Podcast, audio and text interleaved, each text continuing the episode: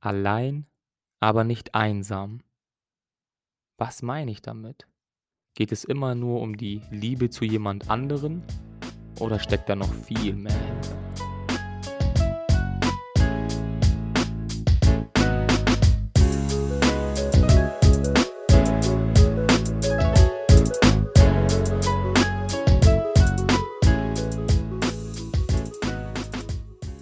Hey Freunde, willkommen zu einer weiteren Folge von Mit Tanja. Das Alleinsein, einer der größten Herausforderungen, die ich mich stellen musste. Wenn ich so zurückblicke, muss ich sagen, dass für mich von Anfang an alleine sein nicht selbstverständlich war. Ich kannte das gar nicht, ehrlich gesagt. Du musst dir so vorstellen, ich bin in einem ausländischen Haushalt aufgewachsen, in einem sozial schwächeren Brennpunkt. Warum ist das wichtig? Egal wann, und früher hatten wir ja diese ganzen Smartphones nicht und Internet und Social Media. Kennt ihr das, wenn die Eltern das immer sagen? Ich wollte es auch einmal in so 'ner Betonung sagen. Aber wir hatten tatsächlich früher diese ganzen Social-Media-Aspekte nicht, Handys nicht. Das heißt, man ist einfach rausgegangen, dann hatte man seine Jungs und hat mit denen einfach gespielt. Und egal wann, ich konnte einfach rausgehen und es war immer jemand da. Das heißt, ich war nie alleine. Bist du nach Hause gegangen deswegen habe ich das mit dem ausländischen Haushalt noch mal erwähnt, war sehr, sehr oft Besuch da. Ich hatte kaum Momente, wo nicht vielleicht meine Tante da war, mein Onkel da war oder wo wir irgendwo hingegangen sind. Und es ist immer so, als Kind musst du immer mit. Ja, und selbst wenn du älter bist, musst du mit oder zu Hause bleiben, weil die Kinder kommen und du musst dich um sie kümmern. Das heißt, es war immer Betrieb. Es waren teilweise sogar Familienmitglieder da bei mir. Ich wusste nicht mal, wer das ist. Da waren irgendwelche Onkels, Tanten. Das heißt, dieses Alleinsein habe ich nie so wirklich kennengelernt. Es war immer irgendeine gewisse Aktivität da. Wenn man sich dann mit dem Alleinesein beschäftigt oder wenn dann Situationen in deinem Leben eintreten, wo du alleine bist, dann will man sich meistens vor diesen Gedanken flüchten und stürzt sich dann in gewisse Aktivitäten. Ich wollte immer was machen, weil das für mich normal war. Ich kannte es ja nicht anders. Als ich älter geworden bin und es dann Situationen gab, wo ich alleine war, dann habe ich immer Freunde angerufen. Dann wollte ich immer unterwegs sein. Dann wollte ich das machen, dies machen, mich immer in gewisse Aktivitäten stürzen. Warum? Weil wir uns unseren Gedanken nicht stellen wollen. Ihr kennt die ganzen Videos, wo man sich dann drüber lustig macht, wenn die Eltern weg sind, dass man dann alleine ist und dann so komische Gedanken kriegt und dann so 'ne Art Depression ist. Man ist einfach ständig im Stress, weil man einfach sich dieser Situation nicht stellen möchte. Man flüchtet davor. Und so war es bei mir. Egal wann ich alleine war, ich musste mich in eine Aktivität stürzen. Was habe ich dann gemacht? Ich bin meistens auf Social Media gegangen, wenn man alleine ist oder wenn es langweilig ist. Und dann schaut man sich das an. Dann sieht man vielleicht, okay, der Kollege ist grade da, Fußball spielen oder der ist grade im Ausland und schon fängst du an mit diesem Konkurrenzgedanken. Konkurrenz meine ich nicht, dass ich sage: „Ey, der ist jetzt da, ich muss jetzt auch ihn toppen.“ So war ich nie oder ich habe es ihm nicht gegönnt, aber indirekt sind Gedanken in meinen Kopf eingeflößt worden „Was machst du eigentlich grade? Du sitzt hier zu Hause im Wohnzimmer, scrollst mit dein Handy, während andere Party machen, während andere draußen sind, Fußball spielen, während andere Spaß haben. Ich will auch.“ Und schon bist du in einem Mangelzustand. Und in diesem Mangelzustand bleibst du auch. Das heißt, ich habe mich immer irgendwie gezwungen, irgendetwas zu machen, auch wenn ich teilweise keine Lust hatte. Als ich mich dann aber aktiv für den Schritt entschieden habe und mich quasi gezwungen habe, damit klarzukommen hat sich extrem viel in meinem Leben verändert. Ich weiß, diesen Satz hört ihr öfters, aber ich versuche euch einfach klarzumachen, wo bei mir die größten Veränderungen stattgefunden haben, wo ich die meiste Entwicklung gemacht habe bis jetzt. Es war nicht immer einfach und ab und zu ertappe ich mich halt immer noch, wo ich in Situationen bin, wo ich mich mit anderen vergleiche, wenn ich zum Beispiel alleine bin.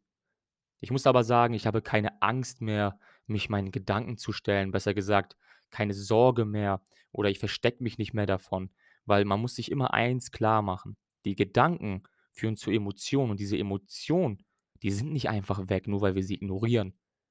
Und umso länger wir sie in unserem Leben ignorieren, umso mehr staut sich das auf und kann dann zu gewissen Krankheiten natürlich auch führen, weil alles ist Energie. Krankheit sagt ja nur aus, dass irgendetwas nicht in einer gleichmäßigen Schwingung schwingt. Ja, das heißt, diese ganzen Emotionen haben sich angestaut und die müssen wir uns aktiv anschauen, um dann diese Verstauung oder diese Emotionen in unserem Körper, die sich all die Jahre angestaut haben, zu lösen. Das war mir aber am Anfang nicht bewusst. Das heißt, ich habe immer meine Emotionen oftmals unterdrückt und ich war so kalt einfach, ne? Das war für mich so selbstverständlich, dass man cool ist, dass ein Mann seine Emotionen nicht zeigt, weil das nicht männlich ist. Und all dem musste ich mich dann stellen, weil ich mich gezwungen habe, mich mit dieser Thematik zu beschäftigen.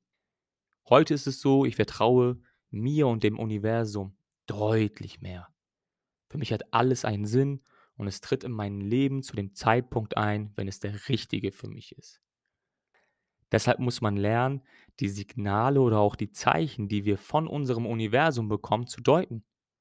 Denn mit dem Alleinesein spielt auch ein ganz wichtiges Thema eine Rolle, und zwar das Thema Leid. Denn was spielt Leid auch für eine Rolle in unserem Leben?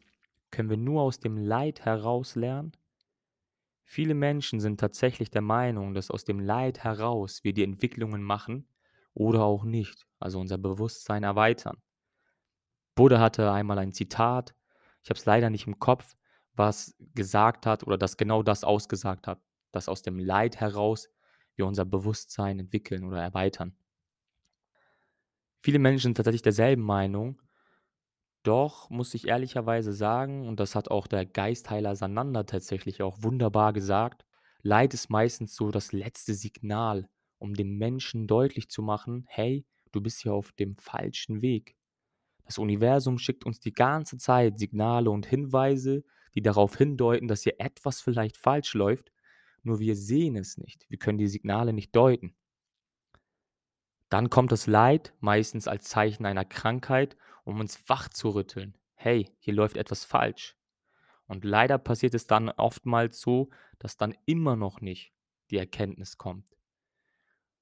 Doch wenn du die Signale vorher deuten kannst, dann muss auch kein Leid als notwendig wahrgenommen werden in unserem Leben. Das heißt, ich kann dann auch ohne Leid gewisse Entwicklungen machen, gewisse Bewusstseinserweiterungen machen.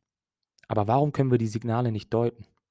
Oft ist es so, dass wir durch diese ständige Stresssituation, in der wir gefangen sind, gewisse Stoffe ausschütten, und zwar das Stresshormon, und dadurch aktiviert sich unser Reptiliengehirn das heißt, was wofür ist dieses Reptiliengehirn zuständig? Fürs Überleben. Was machen wir dann? Durch dieses Überleben sind wir in einem Fokus, unsere Aufmerksamkeit erweitert sich, unsere Pupillen erweitern sich. Wir sind so in der Matrix gefangen und können nicht mit unserem Gewahrsein die Zeichen sehen, weil unsere fünf Sinne wie so eine Art Gefängnis in der 3D-Realität fungieren. Sie halten uns hier gefangen. Das heißt jetzt nicht, dass ich nicht dankbar für die 5 Sinne bin. Ja, ich lebe auch in der Matrix und bin jeden Tag dankbar, dass ich sie habe. Ja, das ist nicht negativ gemeint. Dadurch sind wir in dieser Matrix gefangen und kommen meistens nur mit einer letzten Instanz, sage ich mal, mit dem Leid auf die Idee, okay, hier läuft vielleicht irgendetwas falsch. Weil jeder Mensch ist mit einer ganz bestimmten Aufgabe auf die Welt gekommen. Und wenn du diese Aufgabe abweist, dann kommen die Herausforderungen auf dich zu, um dir einfach zu sagen, hey, hier läuft was falsch und kannst du die Signale oder die Zeichen nicht deuten, dann kommt meistens das Leid, also in Form von Krankheit ins Spiel und zeigt dir hier ganz und klar, werde wach. Und wenn du es dann immer noch nicht verstehst, dann ist oftmals ja auch der Tod leider die Folge davon. Wenn du aber alleine bist, ja, und du diese spirituelle Entwicklung auch mitmachst, weil ich erzähle jetzt nur so, wie es bei mir war, das sind meine persönlichen Erfahrungen, dann guckst du dir genau diese Emotion an, ja, und gewinnst dieses Vertrauen vom Universum, lernst Zeichen mehr zu deuten. Heutzutage ist es so, dass ich sogar extrem froh bin, auch mal alleine zu sein, ja, weil du wirst merken, wenn du diese Reise beginnst zu dir selbst, ja, dann machst du gewisse Entwicklungen durch. Es ist so, dass du dich von vielen trennen wirst, viele Freunde, weil du einfach andere Meinungen hast, sage ich mal, und In dieser aktuellen Zeit ist es tatsächlich so, dass wenn du von der Norm abweichst, oftmals nicht zugehört wird, wie wir es in den letzten Folgen tatsächlich auch schon besprochen haben. Das heißt, du trennst dich von Freunden.